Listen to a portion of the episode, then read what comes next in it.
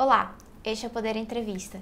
Eu sou Laís Carregosa, repórter do Poder 360 e vou entrevistar Yuri Schmidt, presidente da ABREM, Associação Brasileira de Recuperação Energética de Resíduos. Yuri Schmidt tem 42 anos. Além de presidir a ABREM, lidera o Centro de Pesquisa Aplicada Waste to Energy Research and Technology Council, no Brasil. É mestre em Direito e Políticas Públicas pelo Centro Universitário de Brasília e professor da FGV no MBA em Administração, Recuperação Energética e Tratamento de Resíduos.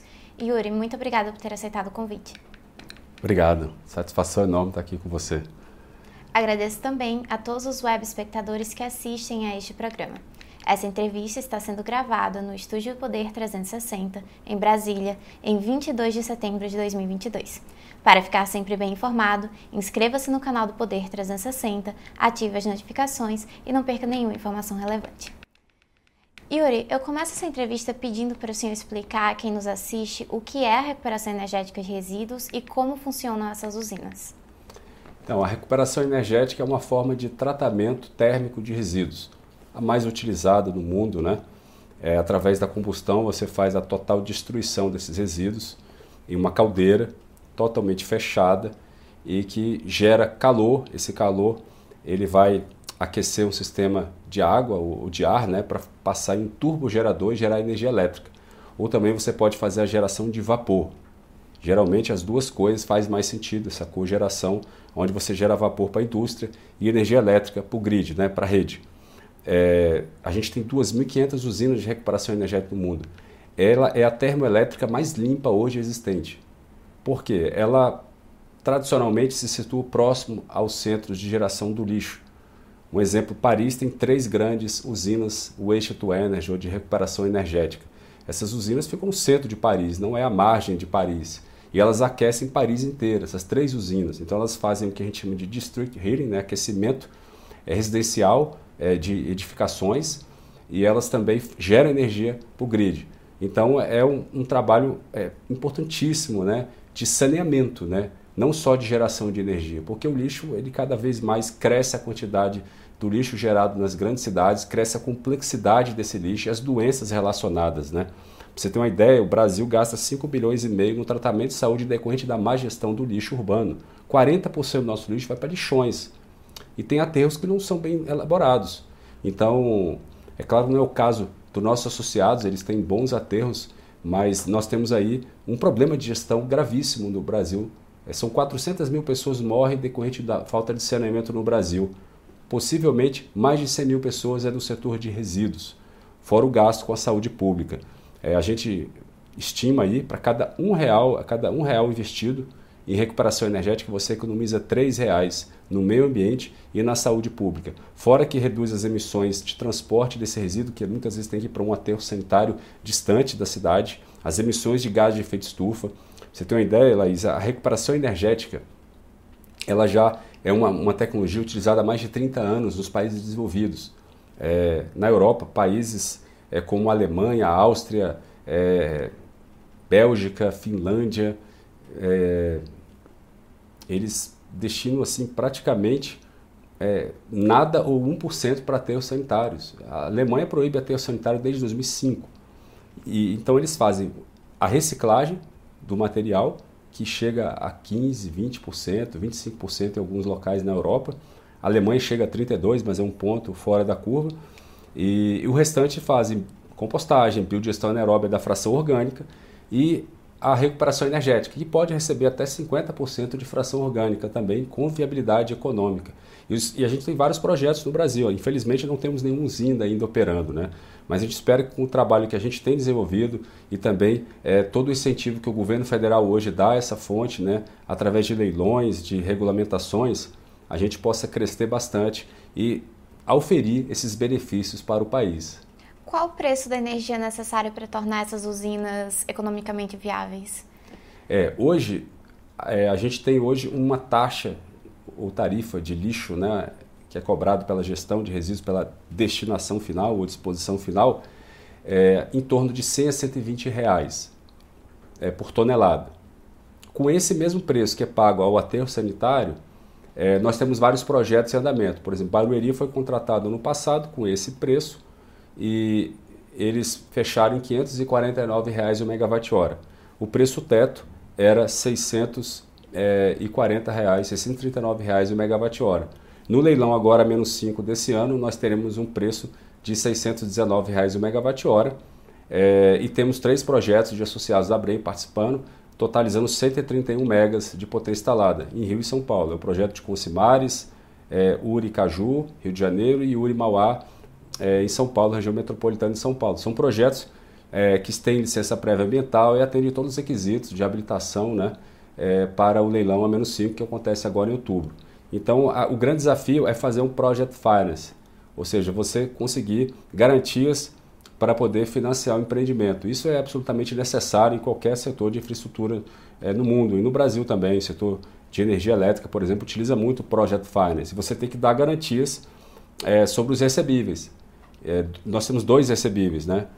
Tem a taxa do lixo, 100 a 120 reais, que é praticada hoje, e também a venda antecipada da energia elétrica, que é decorrente né, desses leilões que você, você vende energia por 20 anos.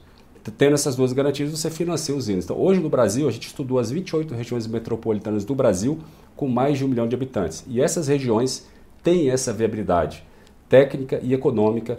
Então, o que diz a Política Nacional de Resíduos Sólidos, que se tiver essa viabilidade, não pode destinar para o aterro, somente o rejeito. O resíduo tem que ser tratado, tratamento é, térmico ou tratamento biológico. E a reciclagem, obviamente, vem antes. Né? Agora a gente pensa assim, não, dá para reciclar tudo e fazer compostagem e você elimina o aterro. Isso é uma falácia, né? A, a, reciclagem no Brasil ela vai chegar no máximo a 15%, a não ser que a gente tenha uma coleta seletiva e uma educação da população que leva muitos anos. A gente pode até aumentar um pouco, mas veja bem, a fração orgânica do, do lixo no Brasil é de 50% a 60%, na Europa é 15%, 20%. Se na Europa eles reciclam no máximo 25%, no Brasil a gente recicla 14%, é só fazer uma regra de 3%. Então, o que, a gente vai fazer com 85% desse, desse resíduo?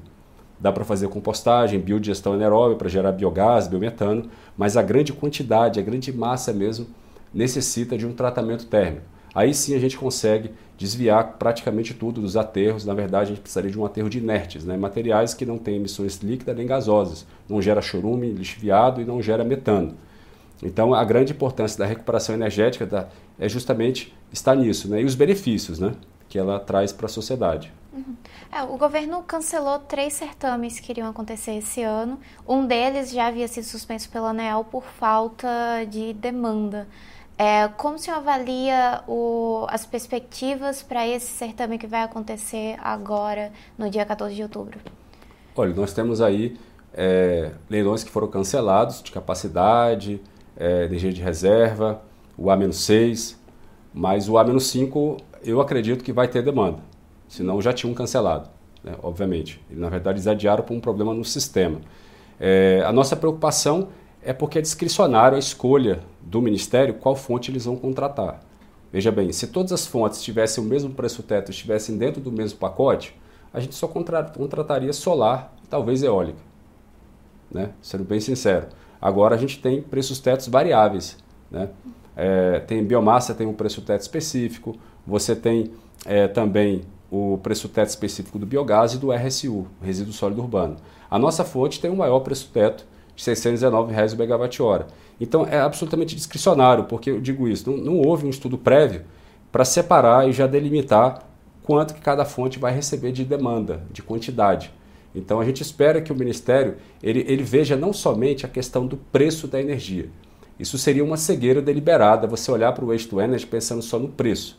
Primeiro porque o Waste to Energy não tem como finalidade gerar energia. A energia é uma consequência e que traz viabilidade ao projeto e que também insere a fonte no conceito de economia circular. Economia circular é você é, preservar energia através da reciclagem e você gerar energia através da fração não reciclável. Isso é economia circular. É, enterrar potencial energético não é, não é economia circular. O Tratado da União Europeia prevê justamente isso a gente deve é, é, prioritariamente gerar energia através da fração não reciclável dos resíduos. Então, o governo deve olhar pelo, pelos custos evitados, que a gente chama de levelized cost of energy. Então, quando você contrata, por exemplo, uma eólica, é, você não tem que olhar só o preço do leilão, você tem que olhar o preço da transmissão. Né? A transmissão, às vezes, tira um preço que é 100 e coloca a 300. Né? E a intermitência da fonte. que vai demandar geração é, em outro horário e muitas vezes é térmica, gás ou até outro tipo de combustível mais caro. Então isso precisa ser avaliado pelo governo, não somente o custo efetivo, né, é o custo real. E o custo real da nossa fonte, tirando os custos evitados, a gente fez um estudo né, através de uma parceria com a USP e eles calcularam o preço de 113 reais o megawatt-hora. De 600 reais caiu para 113. Como é que acontece essa, essa mágica? Né? Você tem o custo da saúde pública, tem um custo do meio ambiente, tem um custo do transporte desse resíduo e você tem um custo da transmissão, que a gente não usa, a gente é geração distribuída, a gente gera, gera na distribuição. Por natureza, ela, a gente não usa o sistema interligado nacional, pelo, pelo contrário, a gente deixa de utilizar. Né?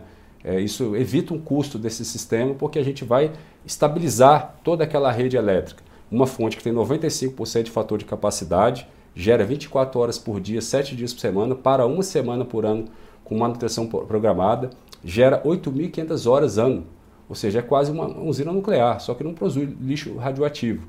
O outro benefício, não tem falta de combustível. Lixo a gente sempre tem, sempre terá e cada vez quantidades cada vez maiores. E então isso é uma vantagem competitiva que o Waste to Energy tem e que isso precisa ser precificado. Nós entregamos ao Ministério já por três oportunidades estudos mostrando os custos-benefícios. E um deles, que é muito relevante, é a fonte de geração de energia elétrica que mais evita a emissão de gás de efeito estufa. É, Para você ter uma ideia, é, a gente comparando um, um aterro sanitário que tem um sistema de captura de, de gás, de metano, né, seja para gerar energia ou para queimar no flare, e uma usina waste to energy, você tem a, a emissão é oito vezes menor na WTE. Porque o metano é 80 vezes mais nocivo que o CO2 no horizonte de 20 anos, segundo o quinto relatório do PCC. E esse mesmo relatório diz que somente 50% é capturável desse metano. É, então a conta é clara, é melhor, é, é, gera menos gás de efeito estufa queimar o resíduo plástico e, e papel e tudo aquilo que está ali na, naquele resíduo urbano do que eu enterrar, porque o metano é 80 vezes mais nocivo e eu só consigo capturar 50% do metano em um aterro. Por isso que o próprio quinto relatório do PCC de 2011 indica que a melhor forma de mitigação dos gases de efeito estufa é o waste to energy. A gente evita 1,6 toneladas de CO2 equivalente por cada tonelada de RSU que vai para a recuperação energética.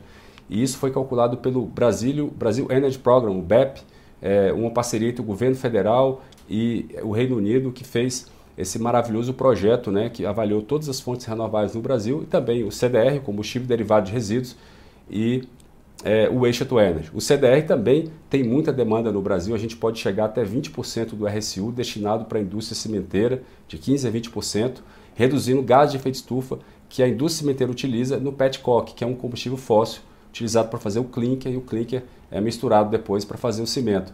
Então hoje 30% do combustível para fazer cimento no Brasil vem do CDR, esse combustível derivado de resíduos. Então é, é, muito relevante também a gente pensar nessas duas agendas, tanto o CDR quanto o Waste to Energy. E tem no Brasil demanda para essas duas tecnologias aumentarem muito ainda. É, mas considerando esse preço teto, é, haverá demanda para as usinas de recuperação energética? Olha, isso vai depender do Ministério. Se ele tiver à disposição ali é, 300 megas, né, ele pode destinar 130 megas para nossas fontes. Ele pode destinar, talvez, para contratar apenas uma planta. Quem sabe Mauá, que tem 80 megas, ou com Simares com 20, eu não sei se é discricionário. É, isso não ficou claro, não há uma nota técnica prévia que diz qual é o parâmetro científico, né, métrico, para mim escolher entre A, B, C ou D. Né? Quais são a, o grupo de fontes que tem seus preços tetos diferenciados do qual eu vou alocar as quantidades de energia. No leilão do ano passado, 10% foi para a RSU. É, uma demanda foi muito baixa, contratamos a Uri Barueri, 12 megas, só que a usina gera 16. Então ela só vendeu 75% da sua energia a 549 reais o megawatt-hora. É, nós tínhamos é, é, mais demanda para contratar ano passado, então eu espero que esse ano a gente consiga dar vazão aos projetos existentes. Agora a gente tem um plano B, né? Os nossos associados eles estão trabalhando com outras perspectivas que é a autoprodução. Sim. É, a APREM apresentou ao governo o Programa Nacional de Recuperação Energética de Resíduos. É, esse projeto também foi protocolado no Congresso, foi desapensado de vários outros projetos. É, como se avalia a tramitação dele e quais são as perspectivas para a próxima legislatura? O Programa Nacional da Recuperação Energética, é, a gente escreveu o texto base, nós é, entregamos ao deputado Geninho Zuliani, Danilo Forte. É, eles são autores do projeto, é, conseguiram já o desapensamento, então ganhou-se prioridade de tramitação, que é o PL 924 de 2022. A gente tem que passar ainda pelas comissões temáticas que envolvem o projeto de lei, em seguida ir para aprovação. A perspectiva é que a gente consiga, pela prioridade de tramitação, aprovar ainda ano que vem a não ser que surjam discussões que possam é, atrapalhar é, a tramitação desse projeto de lei. Então ele traz assim vários eixos né, de incentivos para a recuperação energética, redução de tributos, encargos, a possibilidade do município né, ele estruturar uma concessão através de uma cooperação com a União Federal e participar de um leilão e ter já um contrato com uma tarifa fixa e uma garantia para quando o privado participar da licitação municipal para assinar um contrato de concessão de 30 anos, ele já tenha todas as garantias ali no mesmo balcão, porque é muito complicado o, o investidor ele participar de uma licitação municipal para construir uma usina, tem que aportar uma garantia de ao cumprimento de 5% do valor da obra, suponhamos uma usina de 1 bilhão, você tem que aportar 50 milhões e depois você corre todo um risco de ir para um leilão é, federal e não conseguir um preço suficiente ou uma demanda suficiente para contratar a sua fonte. Então, para mitigar esses riscos, a gente precisa de um balcão único de contratação. É assim no mundo inteiro. No Brasil, a gente tem essas disparidades né, de competências, né, uma, e são constitucionais, então não dá para mudar isso. É, então, a gente criou esse mecanismo de cooperação onde a gente pode ter contratação direta por meio de leilões, leilões de capacidade também, eu acho que é o mais adequado, porque a gente é capacidade, é, a gente não é preço, é lastro, né? para garantir a estabilidade, a confiabilidade e gerar na base uma energia firme. Então, o governo federal precisa inserir a nossa fonte corretamente também nesses leilões.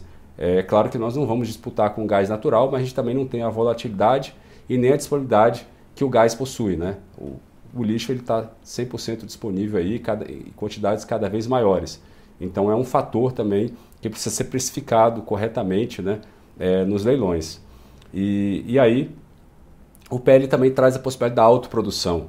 Isso já existe, na verdade, mas a gente está trazendo aí para dar maior clareza, na verdade, para que as pessoas vejam e entendam que há um modelo de negócios possível, que seria a possibilidade do município fazer uma licitação é, de várias concessões ou uma só que englobasse tanto a recuperação energética quanto o transporte do lixo em caminhões elétricos e ônibus elétricos que vão se abastecer na usina. A usina também pode fornecer energia para edificações públicas, é, desde que o município faça parte é, dessa usina. Então, a gente tem a possibilidade da autoprodução, onde os custos caem aproximadamente 40%.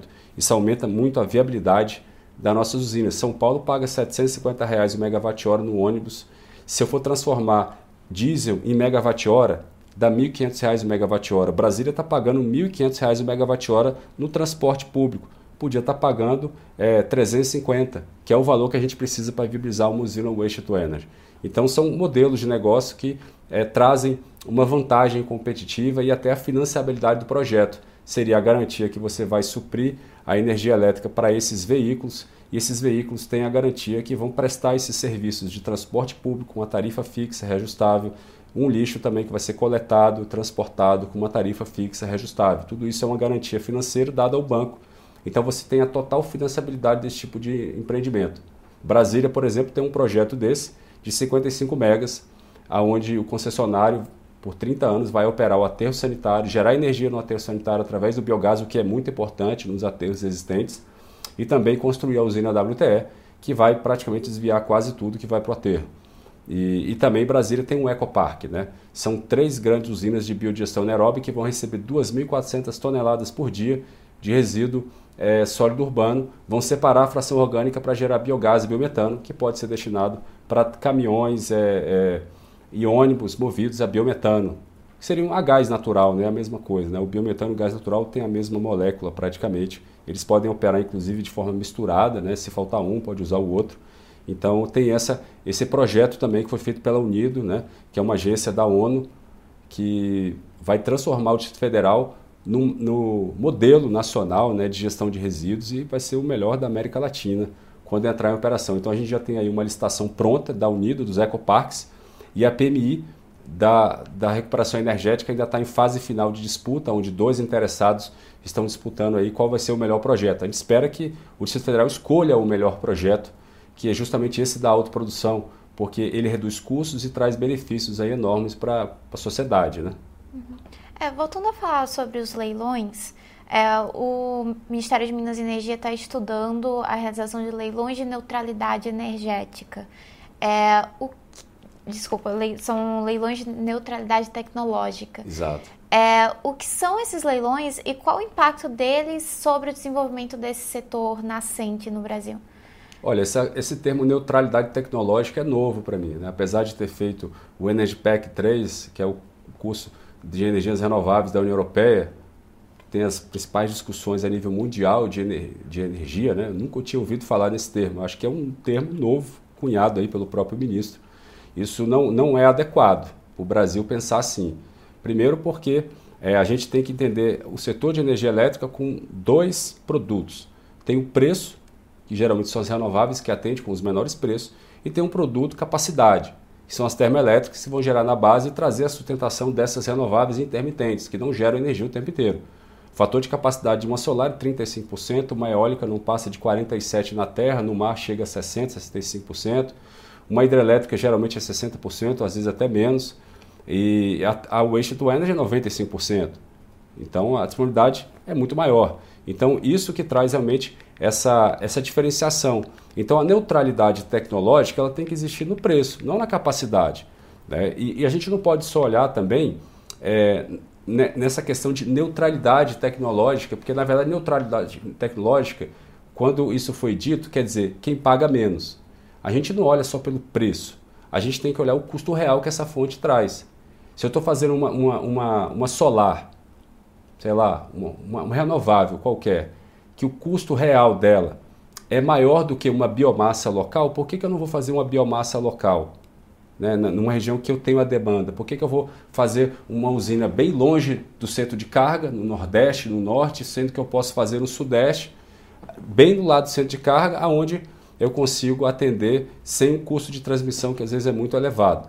Né? Então, isso precisa ser calculado pelo governo. A gente tem que olhar os atributos das fontes: pastabilidade, confiabilidade, é, redução de gases de efeito estufa, que é o atributo ambiental, que, aliás, está consta é, na nossa legislação, que deve ser avaliado o atributo ambiental. E até hoje o Ministério não entregou isso. Ele tirou o desconto no fio das renováveis e não entregou o atributo ambiental, que seria uma espécie de substituto por essa perda do desconto do fio. Então a gente está em mora, é uma ilegalidade do governo não ter regulamentado o atributo ambiental. E o atributo ambiental que está sendo discutido já em fase final, é, pela ANEL, nas consultas públicas e o Ministério, é justamente a, a, redução de gases de efeito estufa. Então a gente espera que a nossa fonte ela receba a maior pontuação, a maior precificação por essa redução drástica que a gente proporciona né, através é, é, da mitigação do metano e também da parte que toca a recuperação de metais, porque a gente recupera de 2 a 3% do RSU que entra numa usina de metais. E isso tem uma, uma, uma quantificação relevante é, nessa redução de gás de efeito estufa, porque são metais que você não vai precisar retirar da natureza e fazer toda a siderurgia para produzir esses metais. Né? O ferro, por exemplo, tem um gasto energético muito grande para transformar o minério de ferro em aço. Então você já tem ali esses materiais ferrosos e não ferrosos que são recuperados na usina WTE. Tudo isso sendo calculado, é, a nossa fonte ela se torna muito mais competitiva nos leilões, né? É, e é o que a gente espera que ocorra, né? que os atributos das fontes sejam avaliados de forma justa e adequada, através de análise de custo-benefício, né? não somente de achismo e de preço nominal. Né? Você tem que olhar o preço real de cada fonte e onde você precisa de energia. É, onde é que eu preciso de energia? No centro de consumo. As nossas fontes elas entregam energia justamente no centro de carga, que é onde eu realmente preciso de energia. E não em locais remotos, né, onde eu tenho um potencial é, renovável, é, tem um rio, tem mais vento, tem mais sol, então eu vou lá onde tem é, a melhor potência, né, a maior carga daquela renovável, mas eu não olho muito para a questão do fio. Ah, o fio todo mundo paga mesmo, um sistema interligado, é dividido, e isso é normal. Não, isso não é normal. A gente tem que olhar é, de maneira sistêmica no Brasil, né? inclusive no custo da transmissão. É, falando sobre essa questão da mitigação da dispersão de gases de efeito estufa, é, o governo no início do ano é, publicou uma portaria que criava o crédito de metano. É, esses, essas usinas de recuperação energética podem emitir é, créditos de metano e o que falta para criar de fato um mercado de carbono e de metano no Brasil? Olha, é, o Brasil ele sempre teve um mercado de crédito de carbono, desde 2009 com a Política Nacional de Mudanças Climáticas. O que faltou foi regulamentar e colocar em operação. Então foi feito um decreto, que é uma primeira tentativa, mas nós temos uma lei federal em tramitação que ela vai trazer mais instrumentos econômicos e mecanismos mais acertados para atingir essas metas, até porque você não pode criar obrigação nem direito por decreto, você tem que criar por lei. Né? Então a gente tem aí realmente uma iniciativa importante do Ministério, só que a ABREM não foi convidada a contribuir com nada. Né? É, foi dito que ia ter uma consulta pública agora em setembro, e a nossa entidade não foi chamada. Né? A gente entende que isso aí é um certo descaso com a nossa fonte. Fala-se muito é, no metano do, bioga do biogás, mas do metano do WTE não se tem falado muito, que a gente deixa de evitar. Então, apesar de, desse instrumento estar previsto nos critérios da UNFCCC, o Convenção Quadro das Nações Unidas, e ter lá as metodologias de aferição que diz exatamente isso que a gente está colocando, que a gente reduz em oito vezes as emissões para cada uma tonelada de lixo que vai para a recuperação energética é 1,6 toneladas de CO2 equivalente evitado.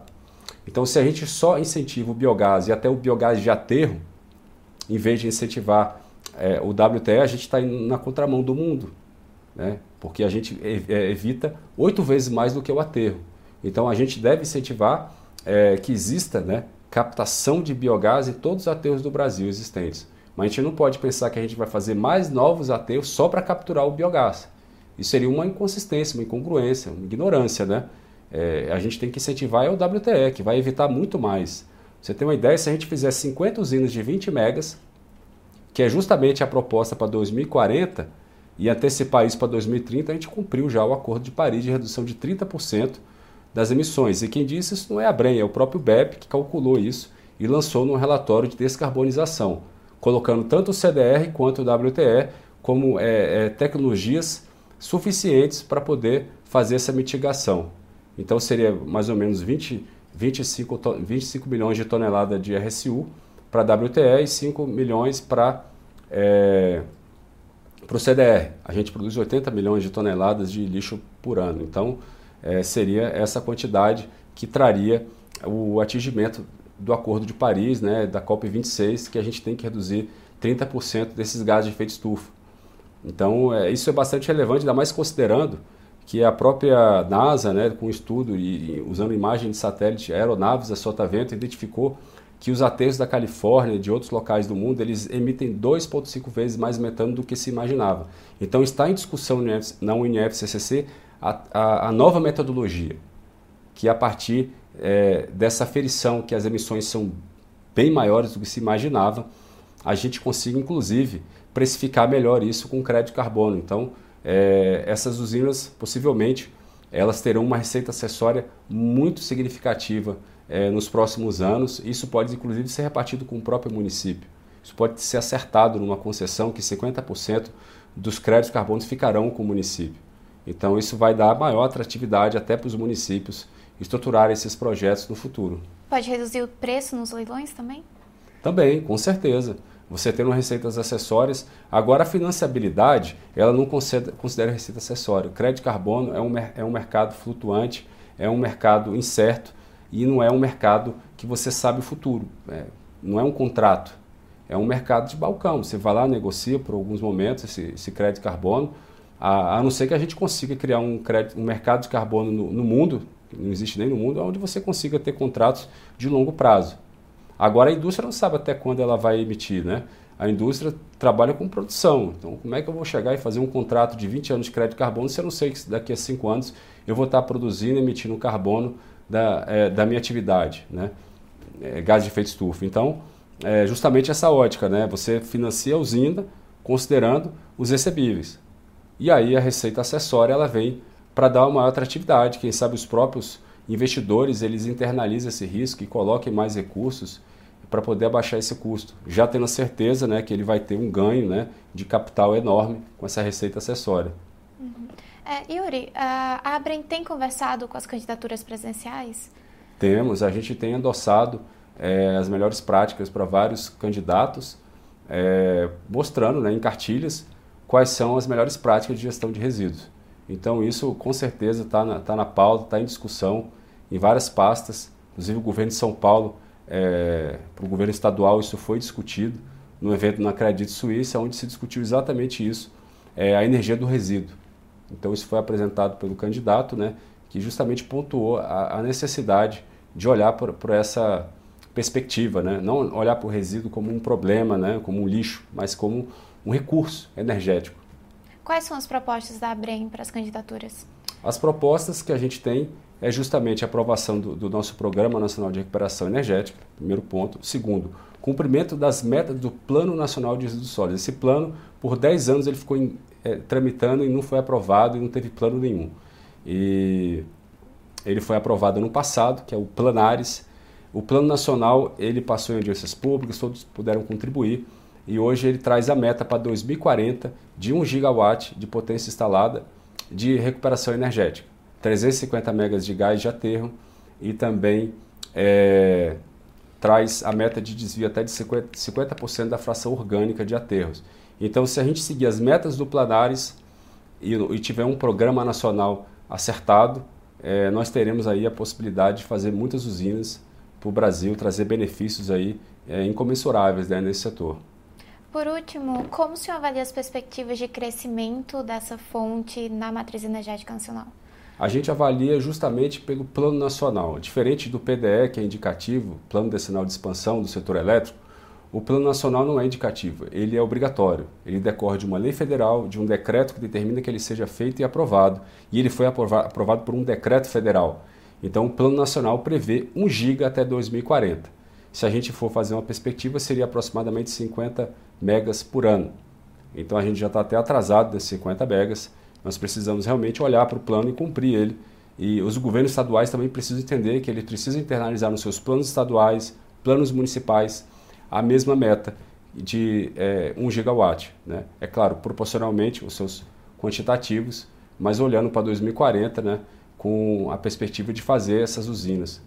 Então, é, é seguir o plano, essa é, é, a nossa perspectiva como associação. É claro que se a gente conseguir acelerar a meta do Planares para 2030, a gente cumpre aí já o acordo de, de redução de 30% do metano e isso vai é, permitir que a nossa própria agropecuária possa se desenvolver com menos restrições na, na, agenda SG, no financiamento. A gente sabe hoje que todo financiamento hoje, praticamente todo, vem com uma, obrigações de ESG, né? Environment, Social Governance, essas, é, é, é, realmente é muito forte essas obrigações e a redução de gases de efeito estufa é a principal delas hoje em todos esses relatórios né, de compliance que são exigidos pelas grandes companhias no Brasil. Chega ao final a edição do Poder Entrevista. Em nome do Jornal Digital Poder 360, eu agradeço a Yuri Schmidt. Muito obrigado. Agradeço também a todos os web espectadores que assistiram a este programa. Essa entrevista foi gravada no Estúdio Poder 360, em Brasília, em 22 de setembro de 2022. Para ficar sempre bem informado, inscreva-se no canal do Poder 360, ative as notificações e não perca nenhuma informação relevante. Muito obrigada e até a próxima.